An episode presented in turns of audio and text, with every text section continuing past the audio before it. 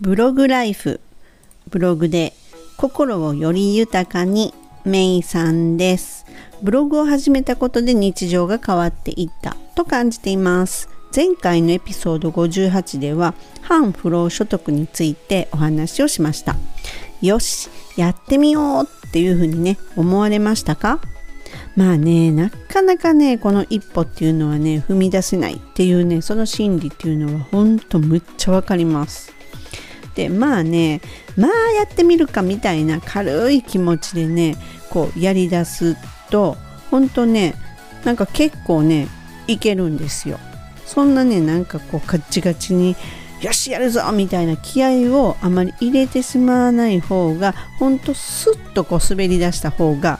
うまくいくじゃないかと思います。でねあのースキルないしとかっていうふうに思われるかと思うんですけどねこの技術の方のスキルっていうのは数をこなしていったりそのね一つのものを作り上げていく過程っていうので絶対にくっついてくるんですよ。なのでこの技術面っていうところで言うとやっているうちに絶対上達するそういうふうに私も振り返るとずっとそんな感じでやっやりながら気づくとなんかできてたみたいなの繰り返しですね。うん、でまあその上ねやっぱりこう自分が作ったものがこう売れた時ですよね一番テンションが上がるのが。もうどうしよう思ったけど本当やってよかったっていう風になるのがやっぱり一つ目売れた時ですね。で逆にこれまあ1つ売れたら喜び2つ3つっていう風になって今度5つとかになってきた時にまあ止まるとするじゃないですか。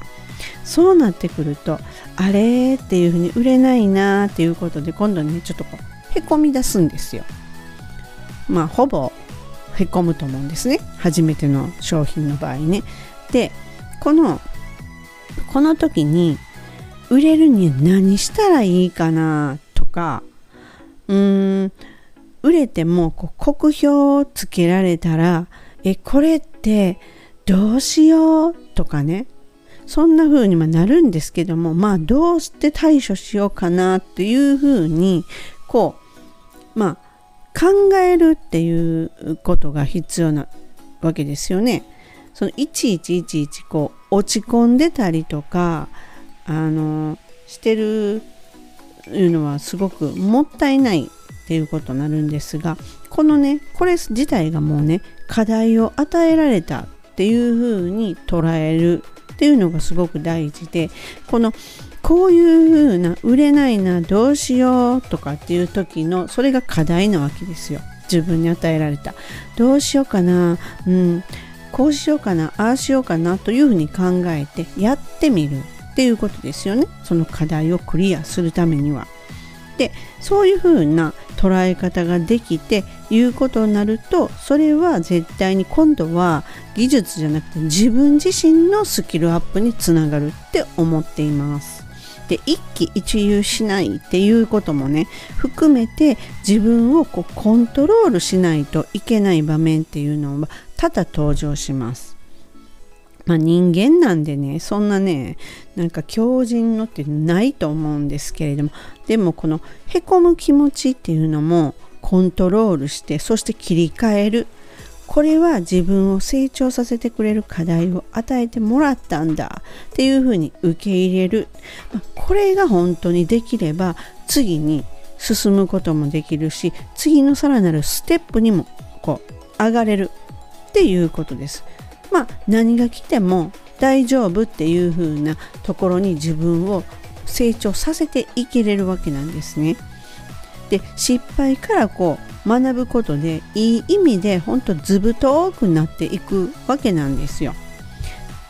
まあこれはねほんとね私が実際にそのクライアントさんと1対1でっていう時に結構そのこちらの思い込みもあるし勘違いとかもねお互いに発生した時にそこをあのきちんとクリアしていなかったら相手への確認をまあ絶対的にそうだろうなっていうことであったとしてもやっぱり最終の確認は絶対いるなっていうことを学んだわけなんですよね。これっていうのは技術っていうよりも本当にあのちょっとしたことなんだけれどもそれがすごく大事。その後につながる大事さっていうところですよね。そこを本当にこうおろそかにしたなということを学ぶ場面っていうのがありまして。であの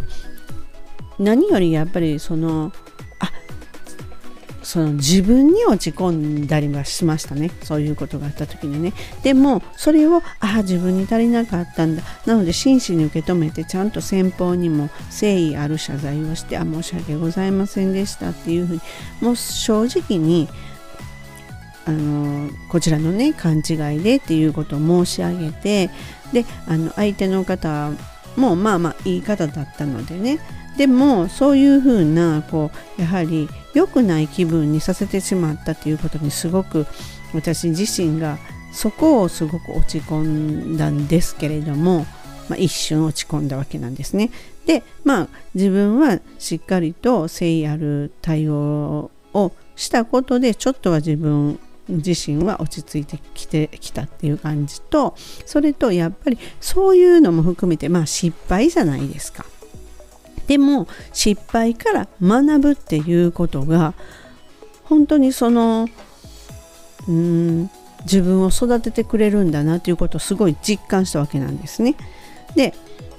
あの多くの人ってまあ、私もかつての私もそうだったんですけれどもね。あの何もしないで結構思い巡らす時間っていうのを過ごす人って多いと思うんですよ。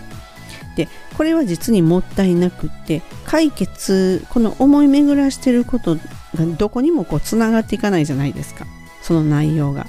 何か問題があることを悩んでても解決にはつながらないという感じですよね。で動きながら思い巡らしていくとその解決の糸口っていうのがすごく見つけやすい、まあ、イメージはでもできますよねだからそういう感じで一旦その よしやってみようっていうふうに軽い気持ちで始めてしまう方が絶対にいいんですよ。なぜかというともういろいろごちゃごちゃ考えずにやってしまうのでそれが一番もうやりだしてしまったらもうそれはやってしまわないといけないわけになってきますよね。多分あのやりだすまでがすごく長くってやりだしたらなんかね乗ってくるんですよ。それとあのあこれやらないといけないというふうなこう自分のタスクっていうふうになるので結構充実した時間過ごせるはずなんですよ。でねこのそれも含めてなんですがまあ失敗っていうのを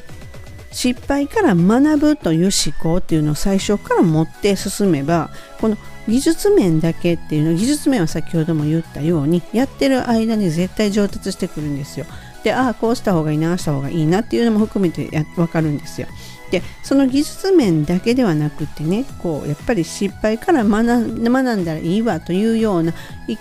気持ちで始めるとこれは自分自身も